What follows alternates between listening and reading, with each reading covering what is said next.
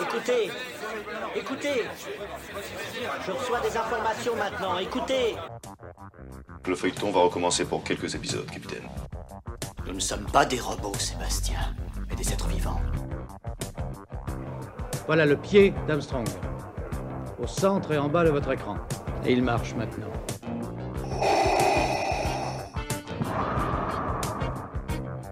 On peut dire aujourd'hui que la science-fiction est bel et bien partout. Dire qu'on est dans un programme informatique Est-ce vraiment si invraisemblable? Le dormeur doit se réveiller. Non, c'est de la science-fiction. Bonjour à toutes et à tous, vous écoutez C'est plus que de la SF, le podcast hebdomadaire sur la science-fiction animé par l'œil de chéri et produit par ActuSF. Nous revenons aujourd'hui sur un classique de la science-fiction qui sort chez nous pour la première fois. Robert A. Heinlein, auteur de Starship Troopers, plus connu sous le nom français d'Étoile Garde à vous, refait son grand retour avec Destination Outre-Terre, un livre publié dans la collection du Rayon Imaginaire et traduit par Patrick Imbert. Pour parler de ce roman, nous avons euh, avec nous son éditrice qui a fait le déplacement à la maison, Brigitte Leblanc. Bonjour à vous. Bonjour Lloyd. Vous êtes directrice éditoriale pour le groupe Hachette, vous dirigez la collection Le Rayon Imaginaire et c'est vous qui avez euh, déniché cette pépite. Et on va revenir sur comment vous avez réussi à la dénicher. Il n'est malheureusement pas présent chez nous, mais il est bien présent euh, quand même. On retrouve Pierre-Paul Durastanti. Bonjour Pierre-Paul. Salut. Vous êtes traducteur, vous étiez euh, venu euh, chez nous déjà sur le podcast pour présenter votre traduction du Carrefour des Étoiles. On est heureux de vous retrouver sur ce podcast car vous êtes un puits de science et que vous connaissez bien Robert A. Heinlein. Alors, on va, on, va peut-être commencer avec vous, euh, Brigitte. Vous venez de lancer Le Rayon Imaginaire, une nouvelle collection de science-fiction et de fantasy pour Hachette. Pourquoi publier cet inédit de Robert Heinlein qui date de 1955 Alors, publier ce livre assez inconnu en France, en tout cas du grand public, de Robert Heinlein euh, dans le rayon imaginaire, euh, ça répond exactement à l'ADN euh, de cette collection, le rayon imaginaire, et de ce que j'ai envie d'y faire. Donc je l'ai lancé au mois d'octobre dernier, donc on n'a même pas une petite année d'existence, on est encore des bébés. Mais l'idée, c'est que cette collection, elle est là pour faire découvrir de nouvelles voix et pour faire redécouvrir des choses à côté desquelles on serait passé.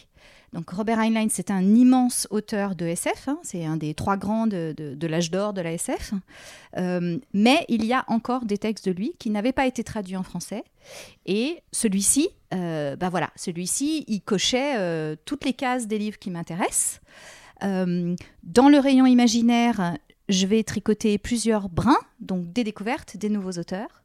Mais je vais aussi tricoter euh, des choses, euh, comme je le disais tout à l'heure, hein, qu'on ne connaît pas encore. Et ça, c'était tout à fait le cas. Mais c'était le cas aussi, par exemple, du Frankenstein que j'ai fait retraduire par Elisabeth von Herberg. Qui était venu aussi sur le podcast. Voilà, qui est sorti euh, au mois de février. L'idée, c'était de faire redécouvrir Frankenstein dans cette voix si particulière d'Elisabeth von Herberg. Et euh, au mois d'août, euh, je vais euh, publier une nouvelle traduction en français de La Maison au mille étages, qui est un immense classique tchèque de 1929. Donc, on redécouvre. C'est aussi parce qu'on vient pas de nulle part, nous, les lecteurs et les éditeurs. On a, on a été pétris de, de tout le travail des éditeurs avant nous, de tout ce qu'ils ont découvert, de, tout ce qu'ils nous ont fait connaître et fait aimer.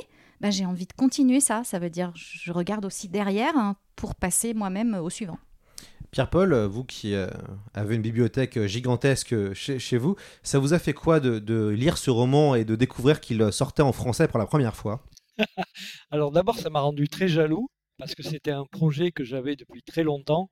Donc j'ai eu au moins trois secondes de jalousie à me dire ah là là, mais pourquoi elle me pique mon Heinlein inédit? Puis bon, j'ai fait la connaissance euh, de notre euh, de amie.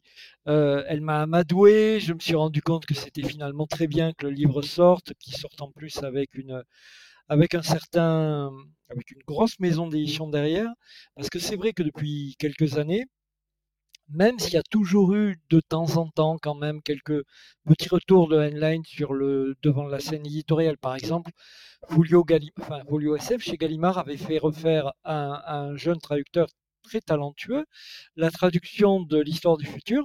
Je parle de moi, bien sûr. Et, euh, et, euh, et du coup, ça avait mis un peu un coup de projecteur sur Heinlein, mais ça avait été un peu sans lendemain.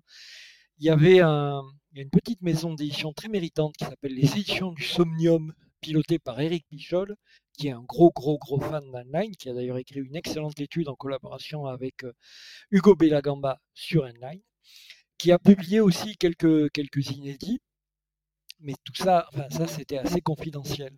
Et puis euh, là, en, deux ans, on a eu euh, deux sorties relativement importantes. On a eu d'abord une novella Waldo au Bélial, dont je, me suis occupé. Et puis là, on a vraiment un vrai roman inédit. Alors, euh, il est classé euh, en young adult, comme on dit, mais les romans euh, young adult de Heinlein des années 50 sont parfaitement lisibles par un adulte tout à fait classique maintenant de nos jours. Et c'est un des. Moi, j'avais lu la plupart des, des inédits de Heinlein, et c'est probablement un des deux meilleurs. Donc, c'est un excellent choix, c'est un bon bouquin qui est une on en parlera un peu, un peu plus en détail, mais c'est un bon bouquin qui en plus a un côté très, euh, très accessible pour un lectorat non initié, parce que c'est quelque part entre euh, deux ans de vacances ou les enfants du capitaine Grant et, euh, et Sa Majesté des Mouches, en plus optimiste. Alors Brigitte, vous voulez rebondir sur peut-être le terme young adulte? Voilà, exactement. C'est intéressant ce que dit Pierre-Paul parce que non, il n'est pas classé en young adulte chez moi. Euh, le rayon imaginaire, c'est une collection adulte. Euh, bon, alors, il se trouve par ailleurs que je ne suis pas très à l'aise avec ces catégorisations, mais peu importe. Il est paru dans la collection des Juveniles chez Scribner. Il a été écrit en théorie pour un public euh, d'adolescents américains. Mais il faut savoir, ce qui est intéressant, c'est qu'aux États-Unis et dans tous les autres pays du monde, à partir de la fin des années 70, début des années 80, il a toujours été republié en adulte. Et Heinlein lui-même disait, parce qu'Heinlein en avait un tout petit peu assez de, de, de, la censure exercée par son éditrice chez Scribner, des choses qu'il avait le droit de dire, pas le droit de dire, ce que ses héros pouvaient faire ou ne pas faire. Donc là, par exemple, il avait glissé le fait que son héros est noir. Ça n'est jamais dit explicitement, mais le héros est quand même noir, ce qui était tout à fait impensable pour de la littérature young adulte de l'époque. Mais Heinlein disait lui-même, c'est pas vraiment un roman pour la jeunesse. Je l'ai suffisamment bien maquillé pour que ça passe. Mais d'ailleurs, c'est pas vraiment non plus de la science-fiction. Enfin, pas de la science-fiction comme d'habitude. En fait, je sais pas très bien ce que c'est. Allez, c'est une histoire, disons. Hmm. Pierre-Paul, euh, peut-être pour un peu revenir sur euh, Robert euh, Heinlein. Pourquoi il est si important dans l'histoire de, la science-fiction? Brigitte a dit tout à l'heure qu'il fait partie du Big Three, entre guillemets, avec notamment Arthur C. Clarke et Asimov. pourquoi il est si important, Heinlein, dans l'histoire de la SF Parce que dès qu'on lit la, dès qu'on lit la première nouvelle de, de Heinlein, publiée en 39 dans Astounding, il change le genre. Jusqu'à présent, on a des, nouvelles qui sont écrites avec euh, de, longs, euh, de longues digressions scientifiques, des, euh, des, histoires qui sont démarquées de, de la littérature maritime ou du western, etc., avec juste un, léger habillage science-fictif, on va dire. Heinlein, il est, il est le premier à réaliser ce que demandait John Campbell à ses auteurs écrivez-moi de la science-fiction comme si c'était une nouvelle, une nouvelle de littérature générale venue du futur. Et euh, Heinlein y arrive quasiment dès le premier coup. On peut encore discuter sur la première nouvelle qui, a, qui s'appelle Ligne de vie et qui est un peu, un peu anecdotique, mais dès, ces deux et troisième textes, on commence à être, on est dans l'histoire du futur. Et tout de suite, on a ce, effectivement l'impression de lire un texte qui est une, une nouvelle euh, normale, mais simplement écrite 80 ans dans le futur. Et ça, c'est remarquable. Et ça a vraiment euh, changé le genre de manière euh, incommensurable. D'ailleurs, en même temps, euh, tous les auteurs qui apparaissaient en même temps dans Standing, Asimov, Sturgeon, etc., ont, très vite compris que, que Heinlein avait exactement trouvé la bonne, la bonne façon. C'est d'autant plus stupéfiant que Heinlein a commencé à écrire relativement tard. Sa première nouvelle est parue, il avait 35 ans. 32 ans, pardon. Et il était en 1907. Et, euh, et en fait, il avait écrit un roman qui est resté inédit à l'époque et dont on a, eu, on a redécouvert qu'après sa mort, qui a été publié et qui justement n'est pas, euh, est encore très, euh, très daté, très désuet, même, même en 1938. Et donc, quelque chose s'est passé. Euh, il a, euh, je sais pas, il a eu un éclair de génie. Il n'y a, pas d'autre mot. Hein. Euh, et, il a trouvé comment écrire de la SF. Et tout le monde, tout le monde s'est mis à écrire de la science-fiction comme Heinlein parce que ben, il n'y avait pas vraiment d'autre façon. Alors, bien entendu, on peut apporter les bémols. Il y a toujours eu de la SF d'aventure, il y a toujours eu et, 20 ou 30 ans plus tard, on a commencé à avoir des, expérimentations différentes, la nouvelle vague, etc. Mais n'empêche, pendant plus de 25 ans, pendant un quart de siècle, euh, la façon d'écrire de la bonne science-fiction, c'était la façon qu'avait trouvé Robert Heinlein. C'est pour ça que c'est euh, un des big three et qu'il y a beaucoup de gens même qui considèrent que c'est le big one. Euh, Brigitte, qu'est-ce que quand alors euh, vous allez un peu vous allez on va remonter le temps un petit peu ensemble Brigitte. Quand vous avez découvert ce texte qu'est-ce qui s'est passé pour vous? Et peut-être d'ailleurs euh, bah, présentez-nous euh, Destination Trotter ça parle de quoi en fait et qu'est-ce qui vous a plu quand vous avez lu cette histoire? Alors, quand j'ai découvert cette histoire, et c'est relativement récent, ça n'est pas du tout une lecture d'adolescence, hein, je l'ai lu il y a environ un an, un an et demi. Euh, je, vais dire, je vais dire une chose toute bête. D'abord, j'ai lu une très bonne histoire.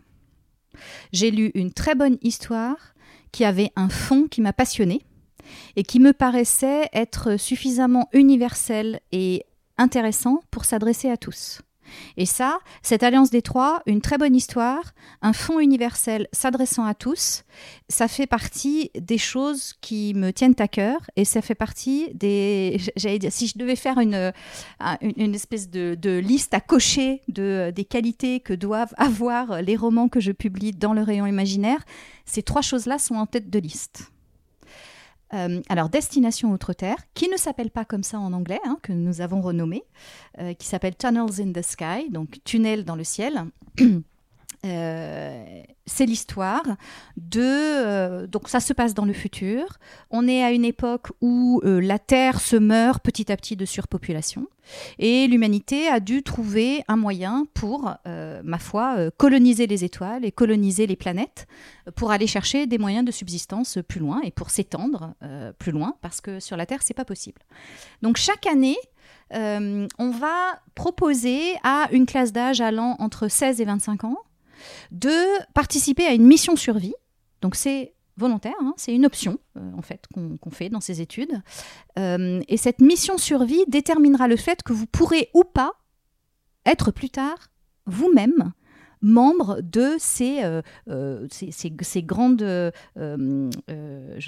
grandes migrations de colons qui vont aller coloniser les étoiles. Euh, le monde de cette époque a trouvé, on ne sait d'ailleurs pas très bien comment, c'est un petit reproche qu'on pourrait faire à Heinlein, mais a trouvé une technologie, disons, de portail distance ouvrant sur euh, différentes planètes. Euh, et cette mission survie, une fois par an, rassemble des jeunes gens des deux sexes, sans distinction de quoi que ce soit, ce sont juste des volontaires, et ils sont envoyés par ces, portails, par ces portes, sur une planète qu'ils ne connaissent pas au départ. Et non seulement ils ne la connaissent pas eux-mêmes au départ, mais ils ne savent pas laquelle. Donc ils partent à l'aveugle. Ce qui signifie que dans l'épreuve de cette mission survie, tout compte. La préparation compte. Qu'est-ce qu'on va emporter? Qu'est-ce que je mets dans mes bagages? Si je dois être envoyé en mission survie sur une planète que je ne connais pas Est-ce qu'il y fera chaud? Est-ce qu'il y fera froid? Est-ce qu'il y aura des prédateurs? Est-ce qu'il y aura euh, de la flore? Est-ce qu'il y aura de l'eau? Comment sera l'atmosphère? Euh, comment est-ce que je vais survivre pendant, pendant trois jours? Je ne sais pas qui va partir aussi dans cette mission. Est-ce qu'ils seront dangereux? Est-ce que je dois emporter de quoi me défendre ou de quoi attaquer? Donc déjà, ces premiers choix que les héros font, et en particulier le héros principal de cette histoire qui s'appelle Rod, ça fait partie de ce qu'il y a au cœur de tous les juveniles que Scribner avait demandé d'écrire à Heinlein. Hein. C'était un jeune homme arrivé à un moment clé de sa vie doit faire des choix et rencontre des épreuves et c'est ce qui va l'aider à grandir. Donc, ça commence par là. Ça commence par qu'est-ce que, j'emporte, qu'est-ce que je n'emporte pas. Et voilà cette mission survie qui commence et les voilà envoyés sur cette planète inconnue sur laquelle ils ne savent rien, comme je le disais. On leur a juste donné un avertissement et un seul. Attention aux stobors. Qu'est-ce que les stobors? On ne vous l'explique pas. Sauf que quand ils arrivent sur cette planète, chacun passe les uns après les autres. En fait, on est censé venir les chercher au bout de trois jours, mais le portail se referme, il y a une panne, et il ne peut pas se réouvrir. Donc, il va falloir survivre sur ce milieu inconnu, en découvrir les pièges, mais aussi les cadeaux parce qu'il n'y a pas que des pièges sur une planète inconnue, et surtout, il va falloir trouver les autres et déterminer si on est les ennemis les uns des autres parce qu'il n'y aura pas suffisamment de ressources à bouffer, enfin pas de choses, suffisamment de choses à manger pour tout le monde, ou si au contraire, il est plus intelligent de s'allier pour faire face à des prédateurs éventuels, ces fameux stobors par exemple, mais il y en a d'autres. Et si on s'unit et si on décide de vivre ensemble vraiment et de faire société, ok, ça c'est une intention très sympathique et un peu simplette, mais on fait société, société sur quelle base? Il y aura des lois? Sur quelle philosophie reposeront ces lois Qui décidera de la philosophie sur lesquelles reposeront ces lois Qui décidera qui peut les rédiger Qui décidera qui peut les voter Qui décidera où est le bien, où est le mal Comment est-ce qu'on prend une décision pour toute une communauté ou est-ce qu'on la prend que pour soi Bref, ce roman, à travers une aventure, hein, parce que c'est quand même un page turner, je pense que Pierre-Paul me démentira pas là-dessus, c'est quand même c'est un vrai roman d'aventure. À travers tout ce que traversent ces héros, garçons et filles, parce que les rôles des filles sont très peu sexués dans ce livre. C'est aussi un truc assez renversant pour 1955. En tout cas, c'est très plaisant pour la lectrice femme que je suis. Euh, vont devoir euh, se poser des questions essentielles qui sont finalement les questions qui se posent euh, à l'homme depuis qu'il fait civilisation, depuis la nuit des temps. Et moi, c'est en ça que ce roman m'a plu, parce que ça reste des questions universelles, ça reste des questions actuelles. C'est une forme de contrat social. Quel contrat social va-t-on passer les uns avec les autres? Je trouve que cette question est toujours d'actualité, hélas. Et je trouve qu'elle fait toujours sens. Et je trouve qu'elle touche à ce que nous sommes, nous, les êtres humains. Et hum, voilà, j'ai trouvé ça passionnant dans cette histoire, l'alliance des deux. Donc, c'est ce qui m'a frappé en premier, c'était ça. Et aussi le fait que. Euh, comment dire, euh, cette, euh, vision décrite par Heinlein, c'était finalement une vision profondément humaniste, parce que le message que veut faire passer Heinlein dans ce livre, c'est la civilisation, c'est le contraire de la sauvagerie et de la barbarie. Donc, c'est s'entendre les uns avec les autres. Et nous, chacun de nous, individus, nous devons quelque chose au groupe. Et nous devons quelque chose pour faire société tous ensemble. Donc on pourra débattre et je, débattre ou discuter ou, euh, sur euh, comment dirais-je les choix politiques d'Heinlein, sa pensée politique. Est-ce qu'il est militariste, pas militariste? On peut dire beaucoup de choses différentes. Il est surtout, je crois moi, de plein de couleurs différentes. En tout cas, c'est un peu l'envers de Starship Trooper, euh, hmm. Destination Outre-Terre je pense que tout à l'heure, on évoquera aussi Sa Majesté des Mouches. Oui, tout à fait. Alors, euh, Parce qu'on ne peut pas ne pas y penser, effectivement. Je, vais euh, laisser la parole à, Pierre-Paul. Ce qui est assez fascinant, Pierre-Paul, quand on lit ce roman-là, c'est que c'est un roman en fait qui ne vieillit pas. Enfin, on n'a pas l'impression que ça a été écrit en 1955. Et c'est ça qui est assez surprenant et, assez fascinant quand, on le découvre. Et c'est aussi peut-être ça qui fait en sorte que euh, c'est un grand texte parce que on lit maintenant et on pourrait se dire que ça a été écrit en 2022. ça nous choquerait pas pour autant. Qu'est-ce que vous en pensez, Pierre-Paul ah c'est le, c'est le grand avantage de Heinlein sur plein d'autres euh, de ses contemporains. Il y a, il y a un roman de, Robert Heinlein, un roman pareil, un des autres juvéniles, euh, où un, un, un, gamin reçoit, un, pareil, écrit dans les années 50, il reçoit euh, un, un coup de fil sur son téléphone portable, et comme il est poli, il s'isole pour répondre c'est même pas le fait que Heinlein ait pensé et inventé le téléphone portable. C'est qu'il ait anticipé le fait qu'il y aurait des gens qui ne sauraient pas se tenir en société et qui donc parleraient fort et emmerderaient tout le monde. Et il y en a d'autres qui non, euh, se mettent dans un coin et parlent doucement dans leur téléphone. Ça, c'est génial, vraiment, il n'y a pas d'autre mot. Alors pour, rebondir sur ce que disait euh, notre ami, euh, ce qui est intéressant dans un, avec quelqu'un comme Heinlein, c'est que c'est un caméléon et que quand il a envie d'écrire un roman militariste, il écrit un roman militariste, et quand le roman d'après, il a envie d'écrire un roman hippie, il écrit un roman hippie. Euh, et quand euh, deux romans plus tard, il a envie de faire un bouquin euh, quasiment marxiste, Révolte sur la Lune, il fait Révolte sur la Lune. Donc ça, c'est assez stupéfiant. Bon, alors derrière, il y a une énorme culture, notamment une énorme culture politique. Heinlein, dans les années 30, après qu'il a été marin, dans la marine militaire américaine, qu'il a dû couper court à sa carrière militaire parce qu'il a chopé la tuberculose et qu'à l'époque c'était un motif d'exclusion. Alors que par exemple son frère euh, a fait, il est, il est, une famille de militaires et euh, son frère par exemple a fini euh, général deux étoiles. Bon. Mais euh, donc Heinlein s'est retrouvé ben, invalide, invalidé pour, pour la marine et pour l'armée en général. Alors il n'était pas complètement à la rue parce que ben, justement il avait droit à une pension euh, d'invalidité, mais il a fallu qu'il trouve le moyen de, ben, de, de pourvoir quand même un tout petit peu à ses besoins euh, et de vivre un peu mieux qu'avec sa pension. Alors il a d'abord eu une activité politique assez à gauche, parce qu'il était engagé avec Upton Sinclair, qui est, ben, on peut dire, un socialiste américain. Il a fait une campagne électorale avec lui, il s'est même présenté au, à la Chambre euh, des représentants de l'État de Californie, parce qu'il faut savoir qu'il y a la Chambre des représentants aux États-Unis qu'on connaît, euh, dont on sait par exemple qu'elle a une très légère majorité démocrate en ce moment, mais qu'il y a une Chambre des représentants et un Sénat d'ailleurs pour chaque État, indépendamment. Donc il a essayé de, se faire élire là, mais il n'a même pas dépassé la, primaire du Parti démocrate. Donc sa carrière politique a pris fin assez vite. Et ensuite, ben, il a découvert l'écriture et euh, il était déjà fan de science-fiction et il a décidé bah, d'essayer, euh, bah, bien lui en a pris puisque ça a très vite très bien marché.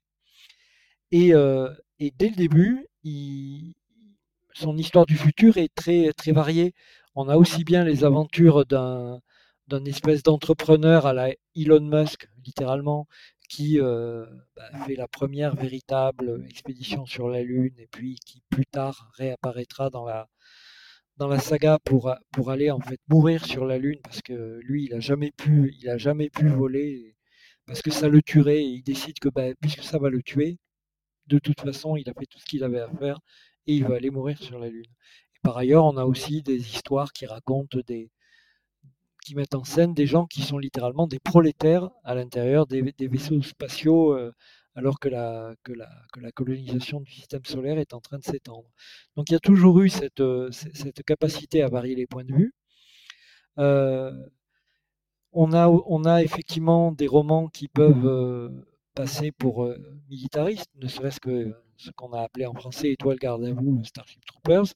Mais en même temps, dans Starship Troopers, par exemple, on dit oui, c'est militariste parce que seuls les gens qui ont fait le service peuvent voter.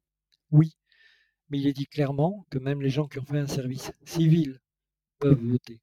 Donc il suffit d'avoir rendu service à la communauté et à partir de là, on a le droit de vote. Bon, après on peut discuter, hein. on peut considérer que c'est une espèce de méritocratie quand même poussée assez loin, mais en tout cas, c'est pas simplement les soldats qui votent, ce sont les fonctionnaires, etc. Bon, première chose. Deuxième chose, euh, a toujours su euh, alterner entre effectivement science-fiction pour adultes et science-fiction dite euh, juvénile, comme on disait à l'époque, euh, mais sans jamais renoncer à ce qu'il mettait en avant dans sa science-fiction pour adultes. Donc même ces romans juvéniles, effectivement, il n'y a pas... Euh, il y a peut-être un petit bisou de temps en temps entre le héros et l'héroïne, c'est tout comme dans d'ailleurs toute la littérature américaine ou occidentale, mondiale de l'époque. Mais il parle de politique, il parle de religion, il parle de, relations entre les sexes, juste comme, euh, comme l'a souligné Brigitte, il, euh, il, met quasiment à égalité, et ce quasiment est déjà énorme pour l'époque, euh, les hommes et les femmes. Il faut dire qu'il était marié, sa deuxième femme était quelqu'un de, tout à fait, qui avait l'esprit libre et qui était son égal intellectuellement, etc. Donc il avait un modèle sous les yeux. Et, euh, et donc, euh, idem, le, héros de, le héros Étoile Garde à vous, Starship Troopers, n'est pas blanc. C'est très nettement suggéré. Donc tout ça fait que il, euh, y a une modernité qui est certes embryonnaire, bien sûr, mais tout de même, c'est quelqu'un qui a contribué un tout petit peu à faire évoluer les, les mentalités et qui, qu'on ne peut pas en tout cas réduire à, à l'image qu'on a très longtemps eu en France euh, dans la science-fiction, euh, dans le milieu de la science-fiction, un sinistre réactionnaire, alors, ce qui est euh, parfaitement car caricatural et en tout cas très très très exagéré. Même s'il peut avoir des côtés réactionnaires, il peut avoir tous les côtés online. Ré réactionnaire un jour, révolutionnaire le lendemain, ça le dérange pas. Et donc du coup, là, effectivement, comme disait, euh, comme disait Brigitte, c'est un roman qui est euh, dont le, comment dire, le, point de départ est, de science-fiction. Il y a une idée de science-fiction, des tunnels existent euh, qui relie instantanément deux points de l'espace, donc euh, une autre planète. À partir de là, le, littéralement, le, tunnel disparaît, donc même le point de départ du roman n'existe plus. On a juste une bande de jeunes qui sont largués dans un environnement étranger, et il faut qu'ils survivent et il faut qu'ils fassent civilisation. Alors, comme Heinlein est un, auteur américain qui croyait dur comme aux valeurs de l'Amérique, ils font civilisation à l'américaine. Ils font des assemblées, euh, ils, utilisent les, procédures qu'utilisent les assemblées dans les, petites villes américaines pour savoir qui a le droit de parler, euh, comment on cède la parole, comment on garde la parole, etc. C'est très rigolo.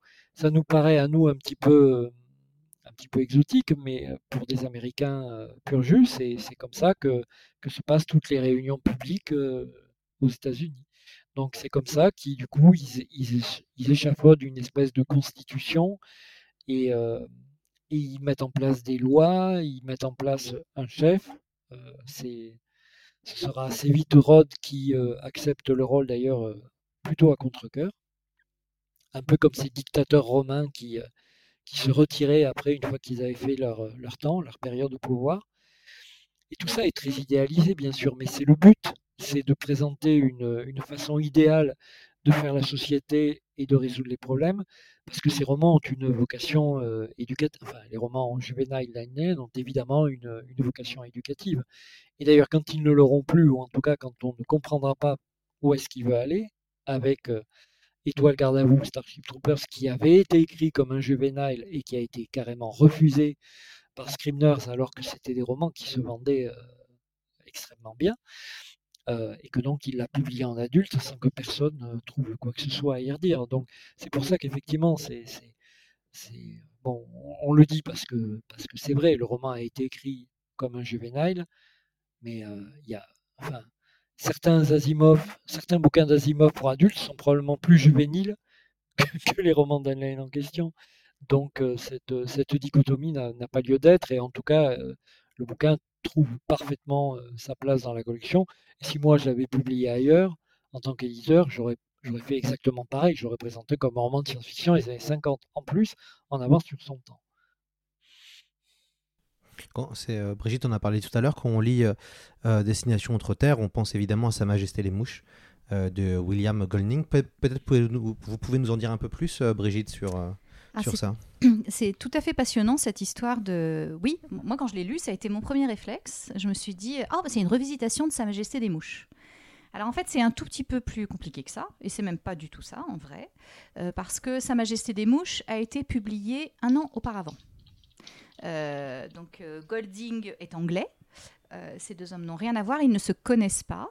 Euh, le livre paraît en 1954 euh, en Angleterre euh, et il va se vendre très lentement aux États-Unis, hein, puisqu'on considère qu'à la fin de 1955, il s'en était à peine vendu 3000 aux États-Unis. Donc ça reste quand même très peu. Donc il y a toutes les chances de la Terre pour que Heinlein ne l'ait pas lu du tout. Et pourtant, à peu près au même moment, parce que bon, Heinlein, il commençait à écrire en octobre-novembre à peu près, euh, qui est le moment euh, classique euh, où il doit commencer à écrire le juvénile d'après. et ce qui est tout à fait fascinant, c'est de voir que ces deux écrivains, chacun d'un côté de l'Atlantique, va se retrouver à avoir envie d'utiliser le même matériau, et le même genre d'histoire d'une certaine façon, puisque si on résume très brièvement Sa Majesté des Mouches, ça se passe pendant la Seconde Guerre mondiale. Euh, ce sont des jeunes gens issus de la très bonne société anglaise qui sont dans un avion qui est censé les évacuer des bombardements et l'avion s'écrase sur une île déserte et tous les adultes meurent. Donc il ne reste que ces jeunes gens sortis de bonnes écoles, censés être tout à fait vernissés, policiers, etc. Il faut survivre sur cette île qui est très belle mais très sauvage. Il faut survivre. On est des jeunes, on est tout seul, personne ne va venir nous chercher. Ce sont les mêmes ingrédients de base entre Heinlein et Golding. Sauf que chez Golding, la lecture de l'être humain n'est pas du tout la même. Et chez Golding, ce qui va ressortir, c'est euh, que très rapidement, le, vernis de bonne éducation euh, à l'anglaise, à la britannique, craque et cède, et que euh, les instincts sauvages de l'être humain font irruption et emportent tout sur leur passage, et tout ce qui pourrait éventuellement faire société, tout ce qui est porté par sans doute les plus raisonnables, voire les plus faibles, c'est balayé complètement par une forme de culture tribale, euh, un culte du chef, le charisme du chef, dont le pouvoir n'est assis sur rien d'autre que sur son pouvoir à lui. C'est quasiment un genre de divinité. Euh, et ça mène à la mort d'un certain nombre des garçons euh, qui sont là, à des guerres, à un déchaînement de violence. Et, voilà. et donc avec les mêmes ingrédients de base, Heinlein, qui donc n'a vraisemblablement pas lu au moment où il écrit Sa Majesté des Mouches, ben Heinlein, avec les mêmes ingrédients de base, lui, il dessine le contraire. Et ça, c'est passionnant, en fait. Ça dit beaucoup sur l'époque. Il faut, se rendre compte aussi, on est en pleine guerre froide, quand même toutes ces préoccupations de survie, de, qu'est-ce que l'humanité va devenir, de s'il y a une catastrophe nucléaire, euh, comment va-t-on survivre, comment, comment fera-t-on société les uns avec les autres, est-ce, que ça va être la sauvagerie, est-ce, qu'au contraire ça va être une nouvelle forme de civilisation? Je pense que tout ça imprègne en réalité beaucoup, beaucoup, beaucoup l'époque. On l'a perdu de vue, ça, on n'est plus du tout là-dedans aujourd'hui. J'espère qu'on n'y retournera pas, malgré l'actualité récente, mais mais je pense que ça imprègne la pensée de chacun et ensuite chacun réagit avec oui avec son éducation, avec sa culture et avec ses choix de citoyen. Et tu, le, Pierre-Paul le disait très bien tout à l'heure. Euh, il y a la citoyenneté d'Heinlein qui s'exprime dans ce roman. Euh, et, tu évoquais, Pierre-Paul, ces assemblées et comment on y discute, etc. Et pour autant, ça se passe pas dans une mer d'huile. Hein. Pour, autant, ils se foutent sur la gueule, pour autant, ils sont prêts à se battre, ils se battent même physiquement euh, avant de parvenir à réussir à trouver moyen euh, que ça fonctionne et que se crée un consensus. Donc c'est intéressant. C'est pas simpliste en fait. Hmm. D'ailleurs, Pierre-Paul, euh, vous avez traduit un online. c'est quoi son style? Qu'est-ce que vous pouvez nous dire un peu sur sa façon d'écrire? Enline a, un de ces styles qu'on a tendance en France à mésestimer, c'est-à-dire il a un style transparent la plupart du temps. Euh, par la suite, sur ses derniers bouquins, il a tendance à se regarder un petit peu écrire, mais tout au long des années 40, 50 et 60, Heinlein, son, son but, c'est d'être le plus limpide possible. Et donc, son style est, invisible. Donc, c'est ce qu'il faut respecter, ce que Patrick Humbert a d'ailleurs tout à fait euh, bien rendu euh, dans la, traduction chez Hachette, Heroes. Et donc, euh, il faut respecter ça, il faut respecter le fait que c'est, euh, il y a des dialogues assez enlevés, euh, avec une certaine facilité à faire des bons mots, à faire des phrases, etc., mais sans, sans trop attirer l'attention là-dessus. Il y a des descriptions, mais très peu poussées. Les personnages ne sont quasiment pas décrits. Comme ça, tout le monde peut s'identifier à qui il a envie. Et, ça, fonctionne comme ça. Euh, j'avais envie de rebondir sur ce que venait de dire Brigitte. Il y a, deux, petits détails marrants. C'est que la première version de, Sa Majesté des Mouches, qui a été euh, retoquée par l'éditeur anglais, euh, c'est pas la Seconde Guerre mondiale que les gens fuient, c'est la Troisième Guerre mondiale, une guerre nucléaire. Et comme ça tirait un peu trop le bouquin vers la science-fiction, ça a été retoqué. Et donc le, bouquin a été réécrit par l'auteur, par Golding, pour avoir un, point de départ plus réaliste. Et d'autre part, ce qui m'a amusé, moi, en relisant euh, euh, Destination Outre-Terre, c'est qu'on on a un peu ce même euh, débat sur qu'est-ce qu'est la société, qu'est-ce que va être notre constitution, etc., etc., dans la trilogie de Mars de Kissel et Robinson, où ça occupe une beaucoup plus grande place, mais d'un autre côté, c'est trois énormes romans au lieu d'un bouquin de 350 pages. Mais c'est marrant de voir à quel point même un auteur comme Robinson, qui est presque à l'extrême gauche sur l'échiquier politique euh, américain, se retrouve à faire un petit peu le, même type de démarche intellectuelle.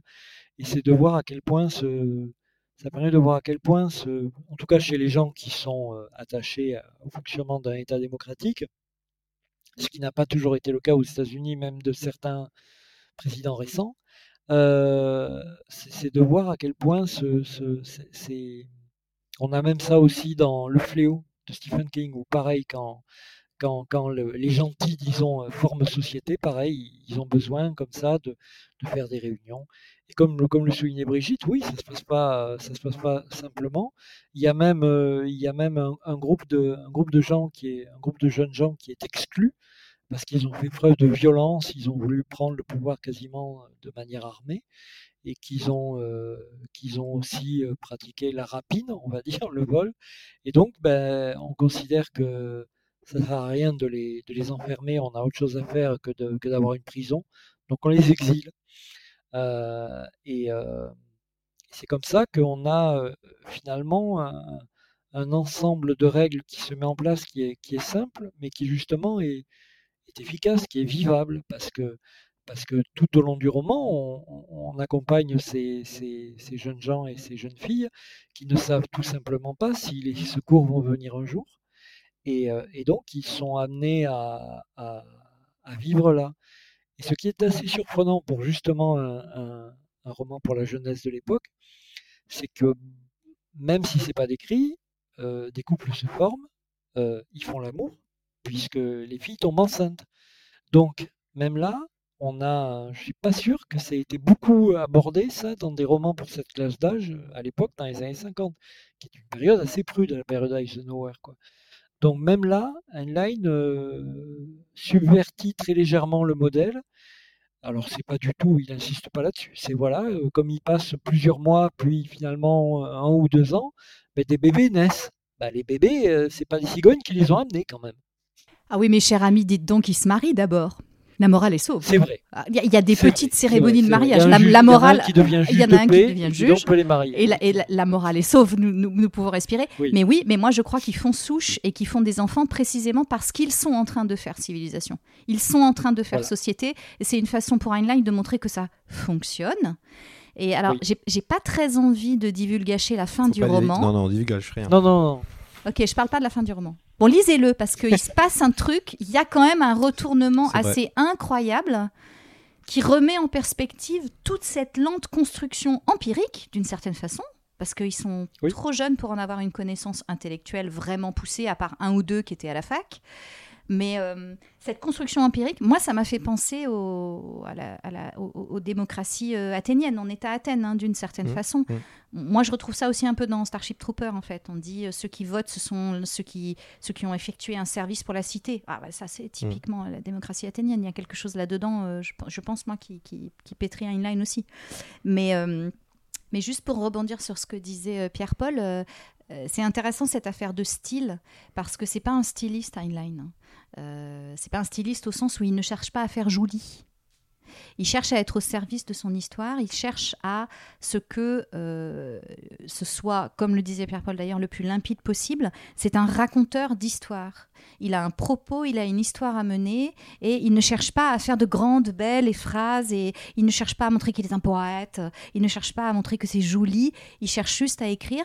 Et moi, je crois qu'il a inventé un truc, Heinlein. Alors peut-être que je dis une grosse bêtise, Pierre-Paul, et je, parle sous ton contrôle, mais j'ai quand même l'impression, tu disais au début, euh, oui, il est fondateur parce qu'on n'écrira plus jamais de la science-fiction comme avant Heinlein, après Heinlein.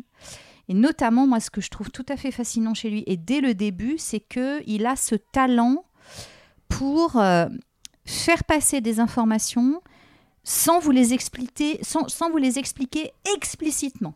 C'est-à-dire, vous débouchez dans un roman de Heinlein, vous Mm. pigez en trois secondes, même si vous n'êtes pas lecteur de SF, que ah, euh, on n'est pas là dans le monde d'à côté de chez nous, on est ailleurs. Et, j'ai l'impression que son travail stylistique, il, joue là-dessus aussi parce qu'il pousse le cerveau du lecteur à reconstituer tout ce qu'on ne nous dit pas, qui fait quand même partie des immenses plaisirs euh, de la lecture de romans de SF. Je, je pense que tu me contrediras pas. Euh, et je crois que c'est son style aussi qui fait ça, qu'il a établi ça, cette façon de dire sans expliquer. Oui, c'est ça. C'est ce que demandait, John Campbell chez Astounding, c'est écrivez-moi une nouvelle de littérature générale du futur. Et quand on écrit une nouvelle euh, réaliste aujourd'hui, on n'est pas en train d'expliquer euh, comment fonctionne l'allumage de la voiture, comment fonctionne le système de verrouillage de la voiture. On monte dans la voiture, on démarre et on part. Et, euh, et c'est ça, c'est pareil. Alors que justement, au début, dans les années 20 et 30, on avait tendance à bien expliquer que le vaisseau volait euh, dans l'espace parce que si, parce que ça, parce que tel type de réacteur, etc. Il y a une, source de la science-fiction, le, fondateur en quelque sorte du premier magazine de science-fiction, Hugo Gernsback, euh, qui était un émigré luxembourgeois euh, aux États-Unis, ce qui veut dire que l'anglais n'était pas sa langue natale, ce qui peut expliquer certains, un certain aveuglement au défaut de style qu'avaient ces écrivains. C'était ça le problème, c'est que la plupart des premiers récits de proto-science-fiction sont même parus dans un dans son magazine qui s'appelait Modern Electrics, qui était tout simplement un magazine pour les électriciens amateurs, les amateurs de radio, ce genre de choses. Et donc c'est de la de la SF avec des boulons faite pour des gens qui aiment les boulons et les fils et les, les fers à souder pour les, pour les ingénieurs en puissance, les ingénieurs amateurs. Tandis que quand, euh, quand dans Astounding, John Campbell dit voilà, moi je veux, euh, je veux des, récits que tout le monde peut lire, que tout le monde peut comprendre, et bien effectivement, on est un peu lancé dans le vin. Alors il faut, il faut admettre que on va peut-être un peu patauger d'un- ou en tout cas essayer de, de se maintenir à flot. C'est Samuel Delany qui expliquait que à partir de Heinlein, justement, et c'était un exemple qu'il prenait, la science-fiction demande une petite période d'adaptation. Heinlein, par exemple, il va écrire La porte se dilate. Alors, ça a l'air de rien, mais ça veut dire beaucoup de choses. Ça veut dire que c'est pas une porte normale, ça veut dire qu'elle s'ouvre un peu comme un, obturateur de, de- d'appareil photo, etc., etc. Et donc, mais rien n'est expliqué. Et simplement, il y a, il y a une notion d'étrangeté qui survient, simplement parce qu'il a écrit sans expliquer, la porte se dilate.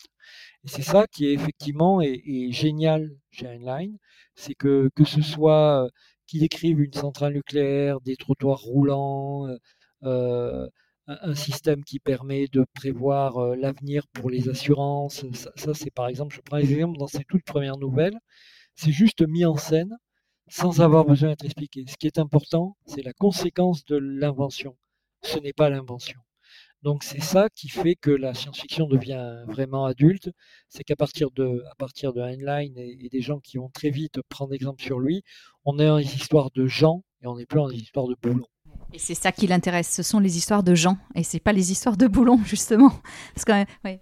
On, on est, euh, on est rentré pas mal dans, dans le détail du, du roman, des coulisses et, euh, et de ce qu'il y a à l'intérieur.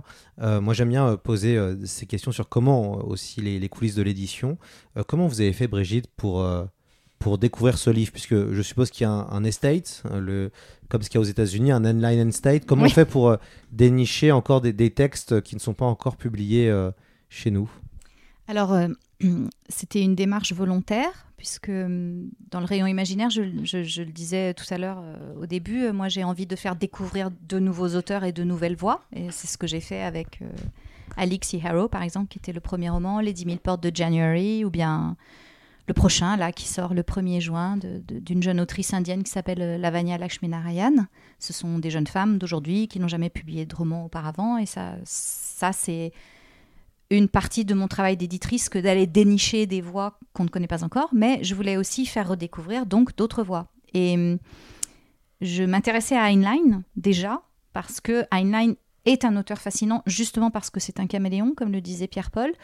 Et euh, j'ai commencé tout simplement à euh, lire euh, des études sur la question. J'ai regardé des sites américains et j'ai cherché en fait s'il y avait des romans que nous ne connaissions pas encore parce que ça ne m'intéressait pas de retraduire des livres qui existent chez d'autres éditeurs actuellement.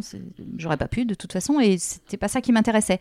Mais euh, je, voilà, je savais qu'il y avait dans l'œuvre d'Highline des livres qui n'étaient pas traduits, donc bah, j'ai cherché lesquels. Je me suis fait une petite liste.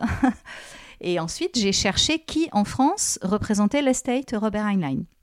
Et je suis tombée sur une agence qui s'appelait l'agence L'Enclus, qui était tenue par euh, un monsieur et sa sœur, donc Pierre Lanclus et sa sœur, un, monsieur assez âgé qui a depuis pris sa retraite d'ailleurs, et sa sœur.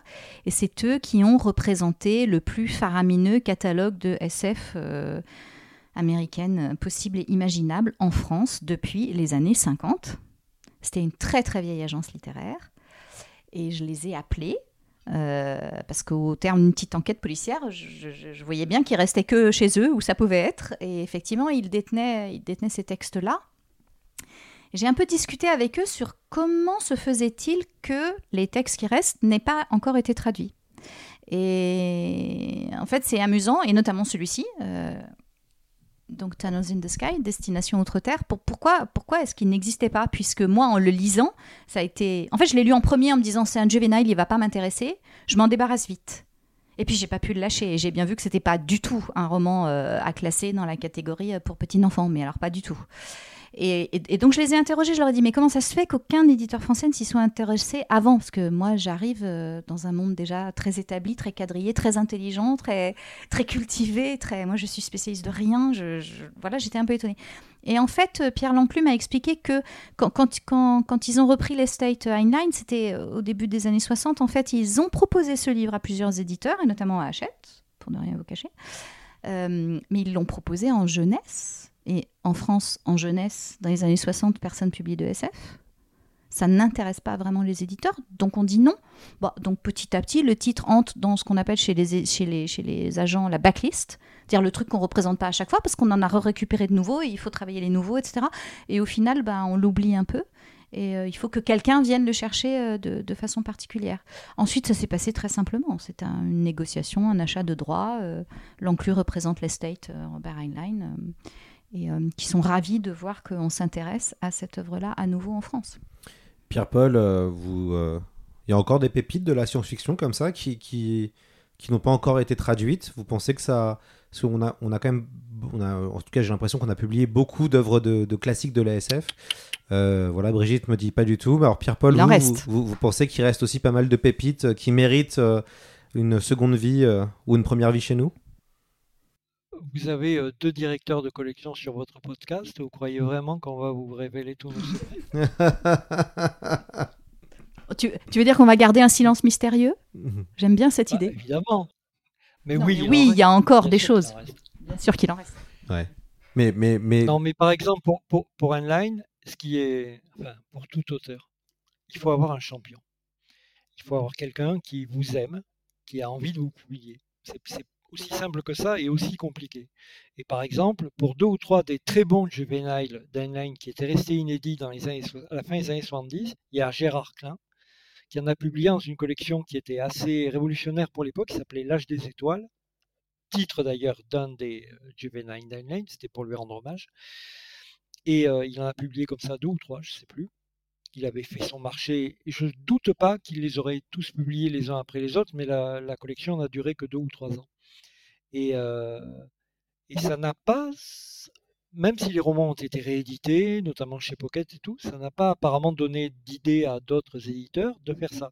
Mais il y a- là, il y a une raison qui est, qui est réelle, c'est que comme pour Poul Anderson, autre auteur que j'ai beaucoup avec Jean-Daniel Breck défendu au Bélial et qu'on a fini par arriver à réhabiliter, on a publié plus d'une dizaine et tout le monde a fini par se dire tiens mais c'est vachement bien là il euh, Poul Anderson moi on m'avait dit que c'était un vieux réac et tout mais c'est vachement sympa ben oui ça, peut être un vieux réac et vachement sympa c'est pas c'est pas antinomique Euh, et euh, un line en plus n'est pas que un vieux réac et c'est souvent vachement sympa il y a des lines ratés notamment dans la dans la, dans la toute fin de sa carrière. Et tout n'est pas au même niveau. Mais il reste, même dans les juvéniles, effectivement. Alors, je, je vais laisser Mais pas Brigitte seulement. euh, labourer son sillon si elle, en a envie. Mais il y en a d'autres qui sont effectivement très bons. Il y a même des bouquins qui ont été publiés en français dans les années 50, mais dans les traductions coupées ou très mauvaises et tout. Donc, il y a tout un travail aussi de, remise à niveau qu'on peut faire sur ce, catalogue. Simplement, pendant un certain temps, on a décidé que Heinlein c'était infréquentable et que ça valait pas le coup de s'y intéresser. Et on s'y est pas intéressé. Il peut régner chez certains éditeurs en place depuis longtemps ce qu'on appellera poliment une certaine paresse intellectuelle. Bon, mais voilà, ce qui fait que quand des gens nouveaux arrivent et qu'ils n'ont pas les, qu'ils n'ont pas les œillères euh, formatées comme avant, ben du coup on a on a des nouveautés, même si ces nouveautés ont 70 ans d'âge ou presque. Voilà. Un, petit mot quand même sur la couverture, euh, Brigitte, euh, du Line, euh, qui est euh, très réussie. Moi, je la trouve euh, très belle, personnellement. Je la trouve qu'elle claque.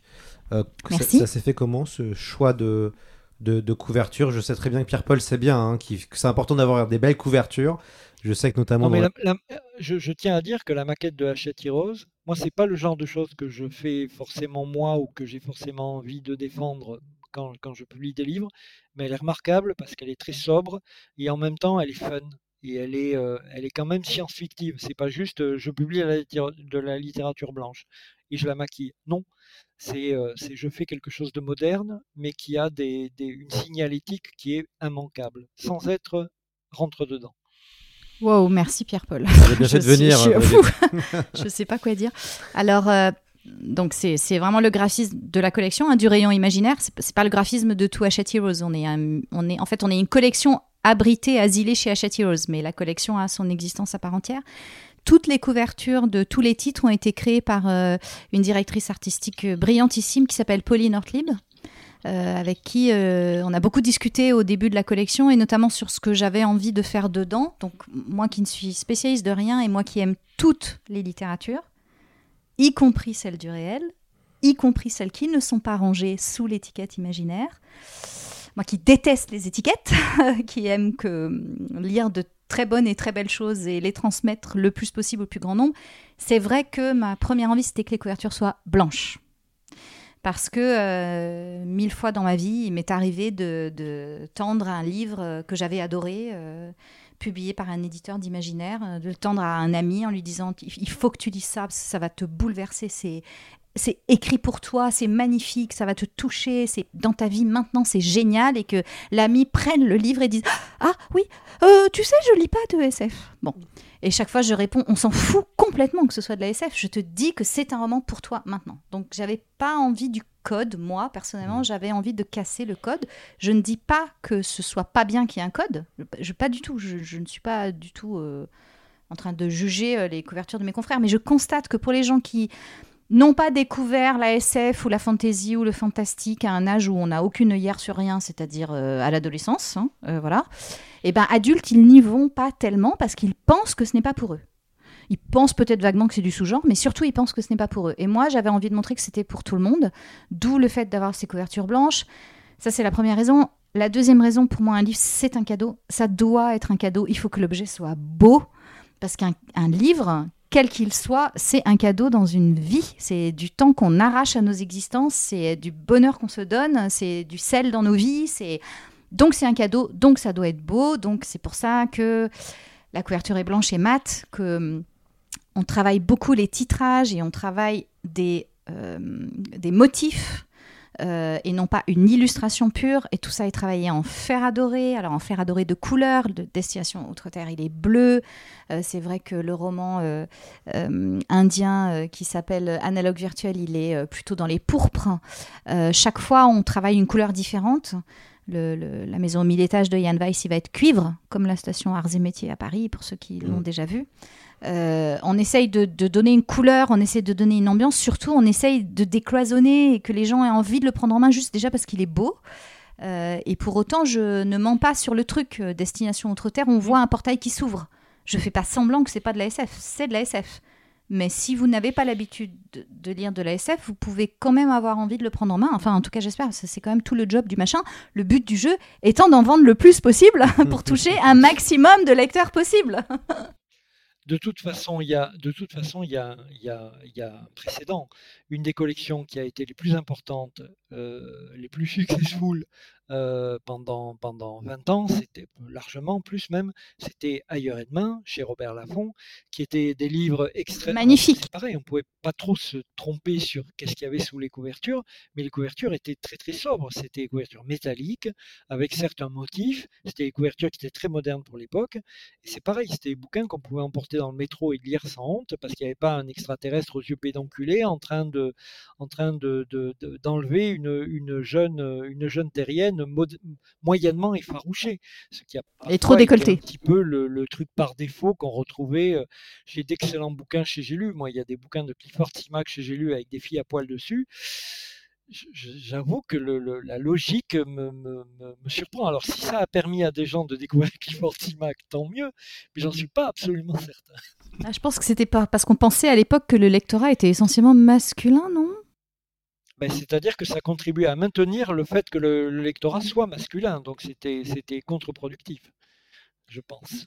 Heureusement qu'on qu'on commence à échapper à ça. Mais ailleurs et demain était dans le panorama de toutes les couvertures que j'ai données à Pauline Ortlieb en lui disant voilà, ça, ça Ah, fait partie de, de- de mes amours absolus de littérature. euh, c'est c'est dans l'ADN du machin, quoi. Alors, est-ce que, euh, euh, est-ce que Brigitte, vous nous préparez un, un autre roman de l'âge d'or prochainement? Est-ce que euh, c'est la petite question? Est-ce que donnez-nous un peu des un, un peu quelques infos sur les, les prochaines publications Est-ce qu'on aura encore un, un nouveau roman de l'âge d'or? Je crois que des oreilles ennemies nous écoutent. Euh, je vais faire comme Pierre-Paul, je vais dire il y a trop de directeurs de collection au mètre carré dans, cette, dans ce podcast. Mais oui, Alors mais je vais oui. dire, haha, patience et surprise, cher ami, 2023 n'est pas si loin. Vous verrez bien. Hmm. Moi, je Ça va ça comme aura réponse? Moi, je parie qu'il y en aura un. Parce que parce que c'est logique. Et puis parce qu'après tout, cette collection, en quelque sorte, et enfin, même pas en quelque sorte, c'est- c'était même dit dans le dossier de presse, est l'héritière de Rayon Fantastique. Exactement. Qui est publié chez Hachette dès les années 50. C'est un clin bah, d'œil. Notamment, il y, a, il y avait évidemment des tas de bouquins de l'âge- d'or, y compris des bouquins de Robert Heinlein. Donc c'est c'est complètement logique qu'il y en ait à nouveau et qu'il y en ait éventuellement dans le futur. Surtout qu'il en reste plusieurs. Donc, et des bons. Donc c'est pas une raison de. Il n'y a pas de raison de, ça, de, de s'en priver. Mais laissons planer le mystère et le suspense. C'est à ça aussi que sert, les- que sert la littérature. Je te remercie. On va laisser le pla- le planer le mystère et le suspense. Mais là où c'est amusant, c'est que le tout premier Robert Heinlein que j'ai lu, moi, euh, c'était Double Étoile. Et Double Étoile, il Oui, a été publié dans le rayon fantastique, qui est donc cette collection mythique euh, co-dirigée par Hachette et Gallimard dans les années 50 et 60.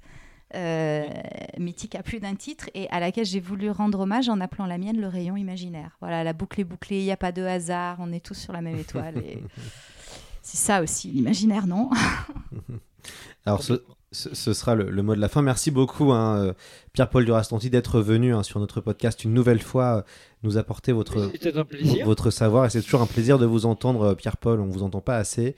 Et vous avez plein de choses Non, à. surtout que cette fois, avec toi, il y avait quelqu'un de sympa. Donc bon, Bon. j'ai pas eu à trop me forcer. C'est ça. La dernière fois, j'étais tout seul. Ouf Brigitte Leblanc, merci d'être venue à la maison nous présenter Destination Outre-Terre, un roman évidemment qu'on euh, qu'on recommande, qui est un roman qui, euh, moi, m'a bien plu dans le sens où euh, bah, euh, c'est vrai que c'est dur de le lâcher. Euh, et c'est vrai qu'à force, euh, bon, comme Pierre-Paul et comme vous aussi, on reçoit beaucoup de manuscrits, beaucoup d'ouvrages, beaucoup de services presse, et des fois, bon, bah, voilà, on va assez vite. Et, et celui-là, eh bah, pour, quand je suis parti aux Imaginales, il était avec moi dans ma valise.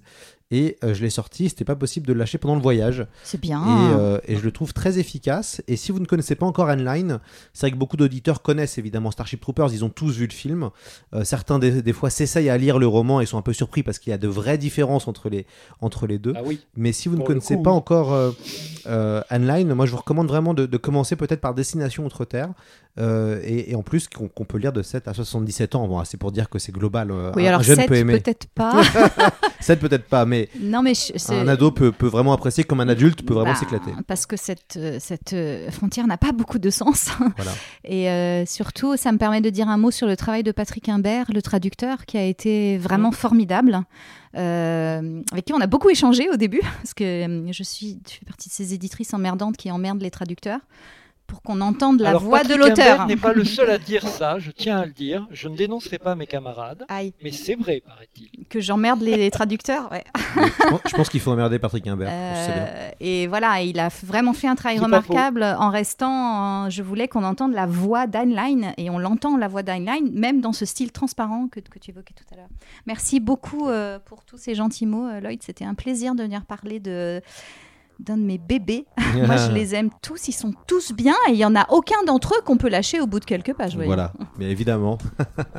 Merci beaucoup Pierre-Paul et puis j'espère qu'on se reverra vite, euh, sûrement en, en convention de, de science-fiction. J'espère que À, à disposition. à disposition. Magnifique, ça roule.